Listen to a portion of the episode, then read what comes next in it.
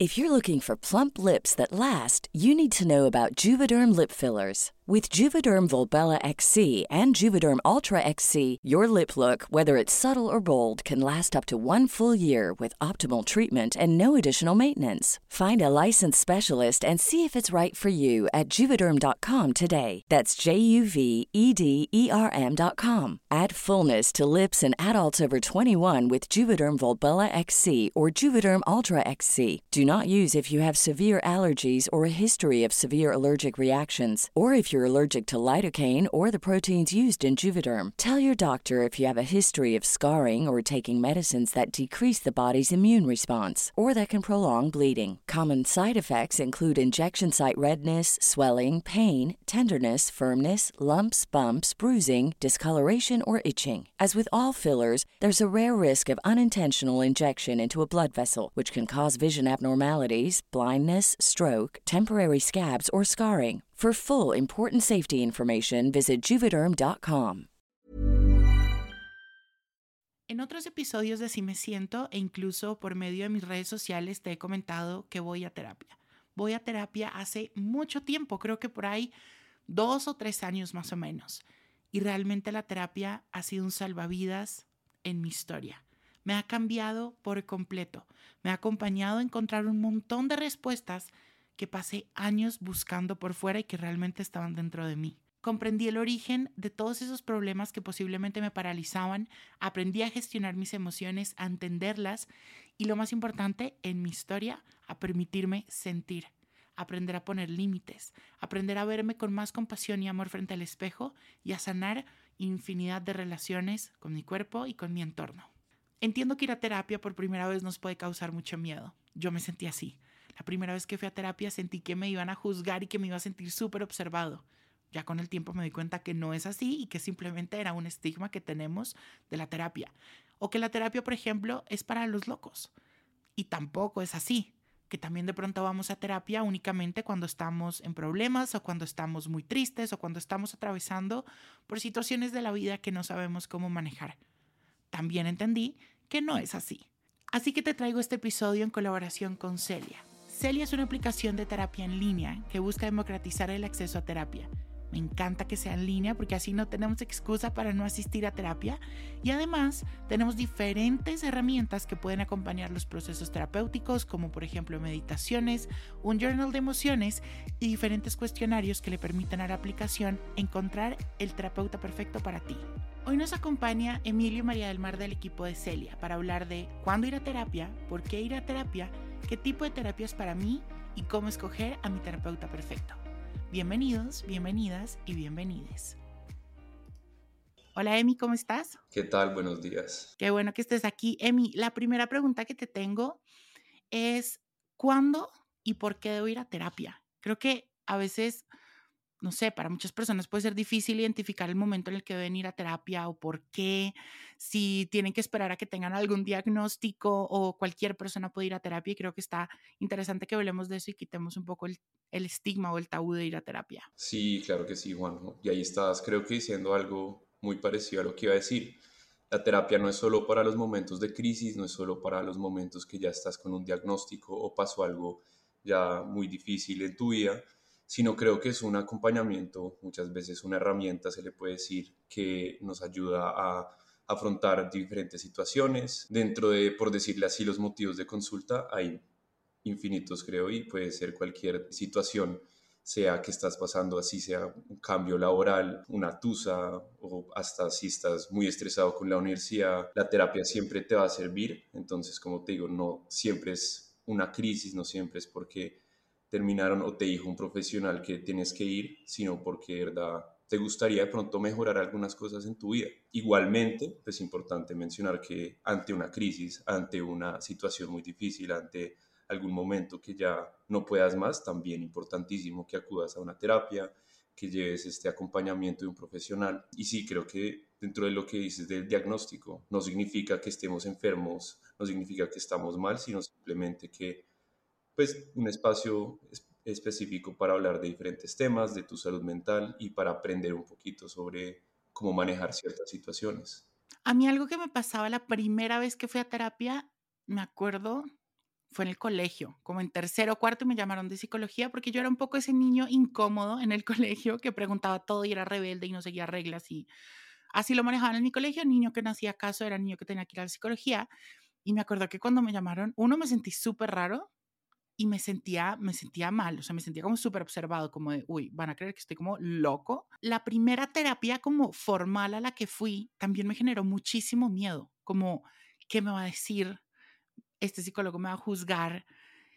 ¿Qué podrías decirle a las personas que van a acudir a terapia por primera vez y que pueden estar sintiendo esos nervios de, de esa primera vez, ¿no? Que sí puede ser complicado porque, a ver, en terapia creo que es un espacio muy vulnerable y creo que algo importante para resaltar, y tú me dirás, Emi, pues creo que es un proceso también, ¿no? Creo que la relación terapeuta-paciente también es algo que se construye. Sí, claro, y ahí hay dos cosas. Creo que la primera es lo que mencionabas, que ir a terapia por primera vez, asistir a un espacio de estos, es un paso adelante que para muchos es muy difícil. Eh, tomar esa iniciativa requiere un esfuerzo y creo que es muy valiente al final del día hacerlo, porque como lo decías, es ser vulnerable frente a una persona que es hasta desconocida. Para eso sí te digo que el espacio y los psicólogos siempre tienen esta confidencialidad. A, grandes rasgos significa que tú estás en un espacio seguro, en un espacio que él está solamente para ayudarte, para oírte, para pues no juzgarte y, para que estés abierto a expresarte. Es muy normal sentirse como observado, sentirse raro, e incluso hasta como se cree muchas veces, como será que me pasa algo, estoy enfermo, pues la realidad es que no, pero igualmente es normal sentirse de esta manera cuando uno está empezando un proceso. Y ya la segunda cosa que estabas mencionando, como que esta relación terapéutica es muy importante, es de verdad, y hablando con muchos psicólogos, muchos van a decir eso es creo que lo más importante al principio, que se haga un clic, como se dice, con la persona pues precisamente para que se sienta más abierto a ser vulnerable, más abierto a hablar de las cosas que más le pueden estar impactando. Y al final del día está bien si, si el especialista con el que estás, si el terapeuta con el que estás, pues no te sientes como está bien que no, no, no, no combina con todo el mundo al final del día. Y para eso es importante también, pues no rendirse y seguir, buscar otro que de pronto sí. Eso me encanta porque es realmente posiblemente y puede pasar, porque a mí me pasó, fui por primera vez a un terapeuta y no hicimos clic para nada. Y salí obviamente muy aburrido porque dije, pues no, esto no es para mí. Creo que la terapia no es para mí y ya voy a tener que lidiar con esto de otra forma. Pero me di cuenta que es como conocer a, una, a cualquier persona. Con unos va a tener clic, con otros no. Y creo que también es importante entender que en terapia pueden haber también como estos golpes de realidad, ¿no? Creo que posiblemente vamos con la idea de que en terapia todo va a ser divino y no. Vas a llorar mucho, te vas a encontrar contra una realidad muy fuerte. En lo personal, por ejemplo, a mí el, en terapia a mí me funciona mucho y mi psiquiatra, por ejemplo, ella es muy confrontativa conmigo. Y eso me ayuda mucho, muchísimo, a mí pero a Juan José, no, de pronto no sé a otras personas, pero a mí me funciona mucho. Y en terapia va a pasar eso y creo que también hay que quitarle un poco esa idea a la terapia de que voy a ir allá y me van a aplaudir todo y van a decir que todo está perfecto, porque posiblemente no. Claro, no, sí, y lo que dices, uno pensaría que el ir a terapia uno sale ya renovado, sanado, perfecto, y la realidad es que muchas veces uno va a salir de pronto un poquito más amargado porque nos dimos cuenta de algo que que era de nosotros o nos dimos cuenta que está pasando esto y uff, a veces recibir eso no es tan fácil.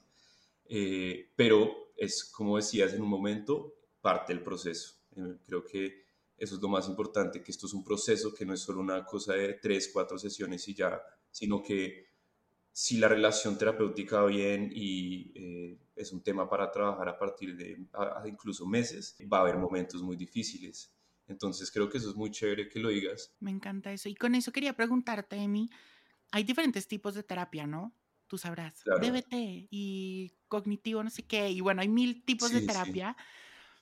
¿Cómo sé qué tipo de terapia es para mí? ¿Y qué tipos de terapia existen? Creo que es importante que los mencionemos y hablemos un poco de cada una. Hay muchos y cómo sé, acá depende de cada uno, de la respuesta que cada uno vaya a buscar eh, o que está buscando. Entonces, Ahí mencionaste uno que es DBT o cognitivo-conductual. Eh, pues, digamos que es una, una rama del cognitivo-conductual de lo que hoy en día se está conociendo como la terapia basada en evidencia. Este es, digamos que uno de los enfoques más grandes y los que más como que fuerza tienen y se centra en básicamente ver a partir de conductas, de, de tus conductas, de lo que estás haciendo, pensando y sintiendo y este creo que es muy útil para personas que les gusta mucho lo científico, lo, lo que es riguroso, lo que dejan tareas. Entonces, esto, obviamente, como diciendo esto, hay personas que no van a estar, como no les va a sonar tanto esto. Entonces, no solo es ir al terapeuta que más clique, sino también al enfoque que más clique es. Entonces, por ejemplo, está este cognitivo-conductual, pero después alguien de pronto quiere hablar más de su pasado, de su niñez, de que le pasó algo de chiquito, de que siente que hay algo en su subconsciente que quiere mejorar. Entonces ahí entra un enfoque que se llama de pronto más el psicodinámico, el psicoanálisis comúnmente conocido, que es, creo que dentro de la cultura general en la psicología es el más famoso, el psicoanálisis, es el de tu inconsciente y eh, tu niñez y tus traumas y también es muy válido para las personas que de pronto están buscando entender cosas mucho más profundas, con otra manera con otro estilo de, terapia. Hay un enfoque que, es muy valioso, que es el sistémico. Este es más que todo centrado en pues, atender los problemas de relaciones interpersonales, de tu familia, de tu pareja, de tus amigos, y este se centra mucho en la solución y en, la, en las relaciones de estos. Obviamente los otros enfoques también van a manejar esto, como que todos van a manejar lo mismo, solo que algunos se van a enfocar un poquito más en ciertas y cosas. Y todos estos enfoques pueden tratar cualquier tipo de diagnóstico o problema que estemos lidiando o navegando en el momento de la vida o hay unos que son específicos para algunas cosas? En general sí, en general sí, sí trataría todo. Allá va, a variar mucho dependiendo de, del especialista, de su especialización, de su trabajo. Entonces tú ya vas a ver también que hay psicólogos que se enfocan, por ejemplo, en duelo o en traumas o en... Hay psicólogos que se, se enfocan en pautas de crianza, en cómo crear a tu niño, en cómo manejar tus relaciones entonces, en principio, creo que todos los enfoques sí pueden manejar todo y ya depende de cada especialización de, o del camino profesional de cada terapeuta. Emi, ¿y cómo escoger a mi terapeuta? Antes de ir a un terapeuta, uno tiene que revisar quién es. Algo importantísimo, revisar que pues tenga. Hey, I'm Ryan Reynolds. At Mint Mobile, we like to do the opposite of what Big Wireless does. They charge you a lot. We charge you a little. So naturally, when they announced they'd be raising their prices due to inflation, we decided to deflate our prices due to not hating you. That's right. We're cutting the price of Mint Unlimited from $30 a month to just $15 a month. Give it a try at mintmobile.com slash switch. $45 upfront for three months plus taxes and fees. Promo for new customers for limited time. Unlimited more than 40 gigabytes per month. Slows. Full terms at mintmobile.com. A lot can happen in the next three years. Like a chatbot may be your new best friend but what won't change? Needing health insurance. United Healthcare Tri Term Medical Plans are available for these changing times. Underwritten by Golden Rule Insurance Company, they offer budget friendly, flexible coverage for people who are in between jobs or missed open enrollment. The plans last nearly three years in some states, with access to a nationwide network of doctors and hospitals. So, for whatever tomorrow brings, United Healthcare Tri Term Medical Plans may be for you. Learn more at uh1.com. sus certificaciones, que sea profesional, no porque creo que, y últimamente lo hemos visto mucho tristemente afuera, hay muchas personas que juegan un poco con esto y hacen muchísimo daño y se aprovechan de la vulnerabilidad de las personas para cometer cosas horribles.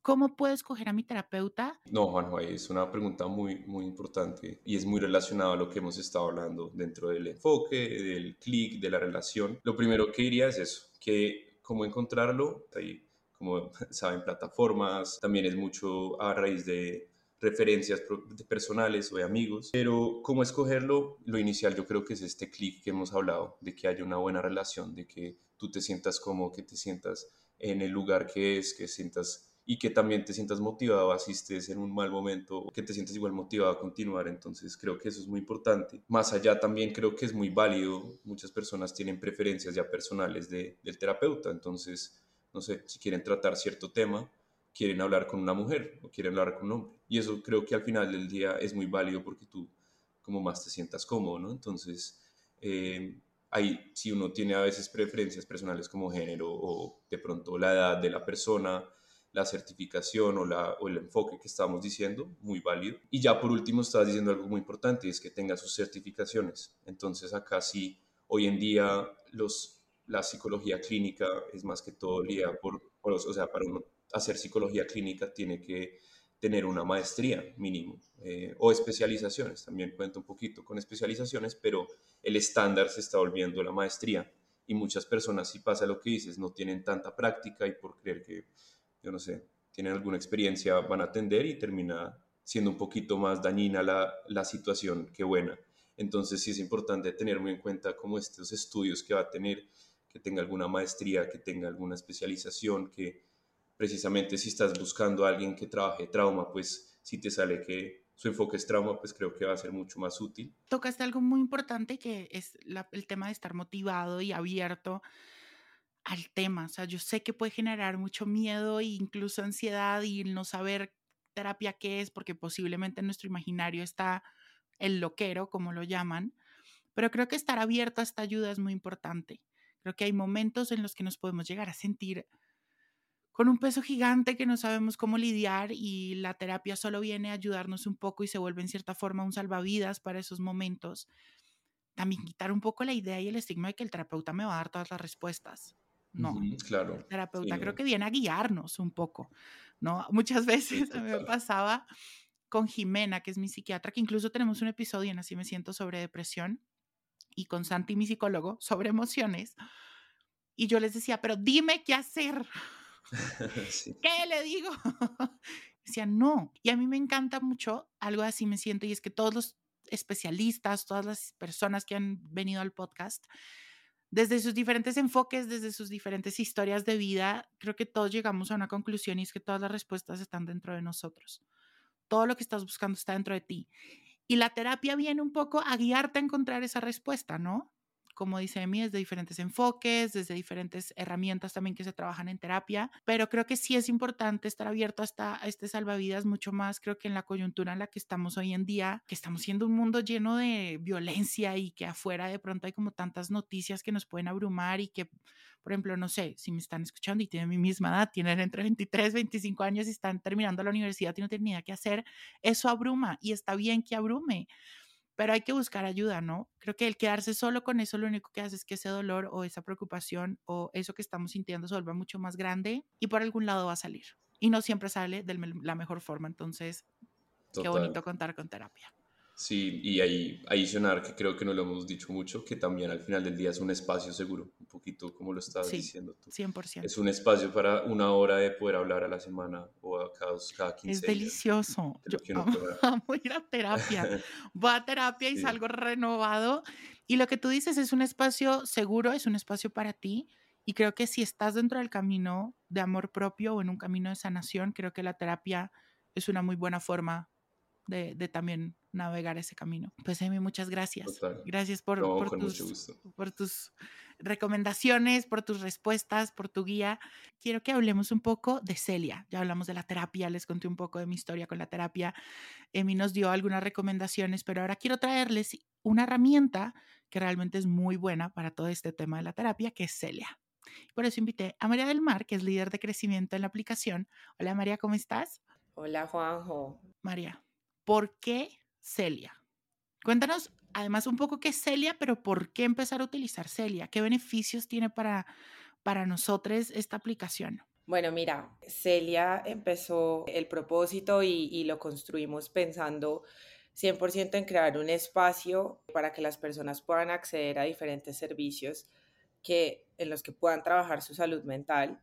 Tenemos un foco principal en terapia, pero sentíamos, y más que todo en Latinoamérica, que no había un espacio para esto. Entonces lo que, lo que decidimos fue construir Celia como un espacio para que las personas pudiesen llegar, encontrar servicios para trabajar en su salud mental, que eventualmente, como ustedes lo han venido hablando, pues les permita tener herramientas para ser más resilientes ante las situaciones que a veces en la vida nos pasan y nos abruman. Porque Celia, nosotros digamos que lo que queremos es lograr que las personas que lleguen puedan encontrar a su terapeuta ideal, que nosotros tenemos un proceso personalizado donde tú llegas y puedes como hacer el cuestionario y nos cuentas las razones o los motivos por los cuales estás buscando ayuda y nosotros que todo el trabajo que hemos hecho es hacia construir un algoritmo que cada vez te permita encontrar como ese match, que era lo que estábamos hablando. En este momento tenemos especialistas colombianos y especialistas mexicanos. Nos pasa un montón que tenemos usuarios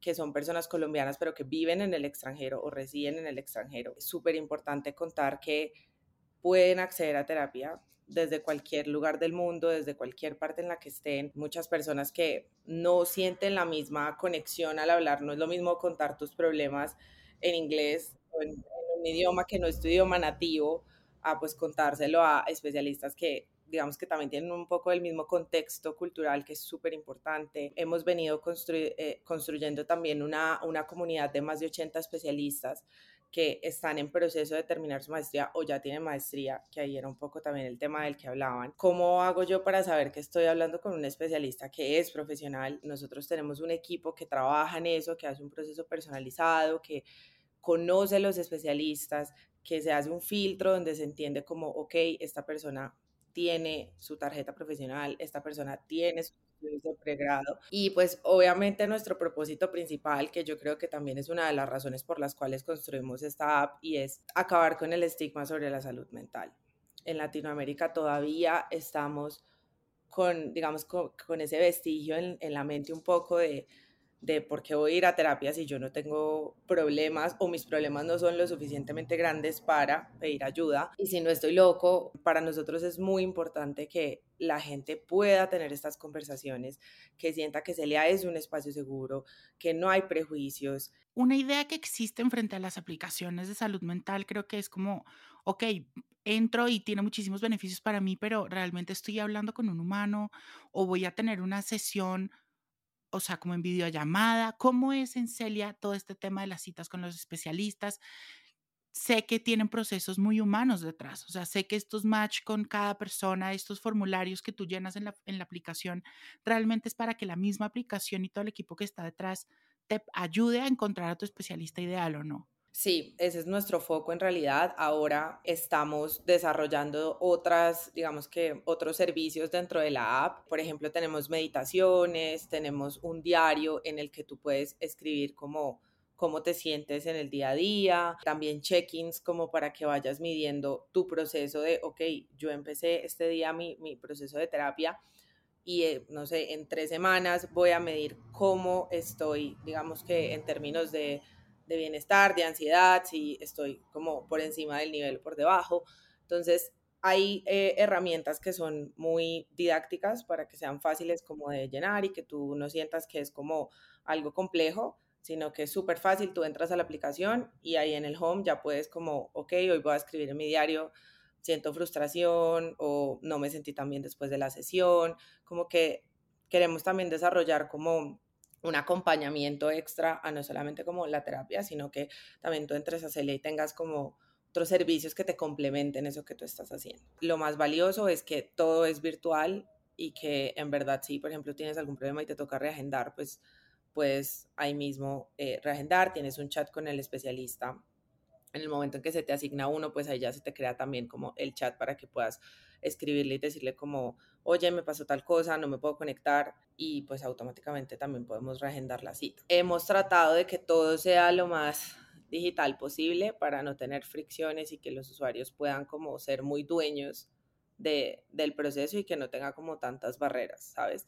A veces mucha gente nos llega como, intenté pedir una cita en la PS y se demoraron tres meses para dármela o llevo seis meses esperando respuesta nosotros no queremos que eso pase, que queremos que todas las personas tengan acceso a una salud mental de calidad. Toda la información de Celia para que accedan, para que la conozcan, va a estar en el newsletter semanal que se pueden suscribir en juanjosetejada.com, diagonal newsletter o en el caption de este episodio. Les mando muchos abrazos. María y a mí, gracias por acompañarme y nos escuchamos en otro episodio.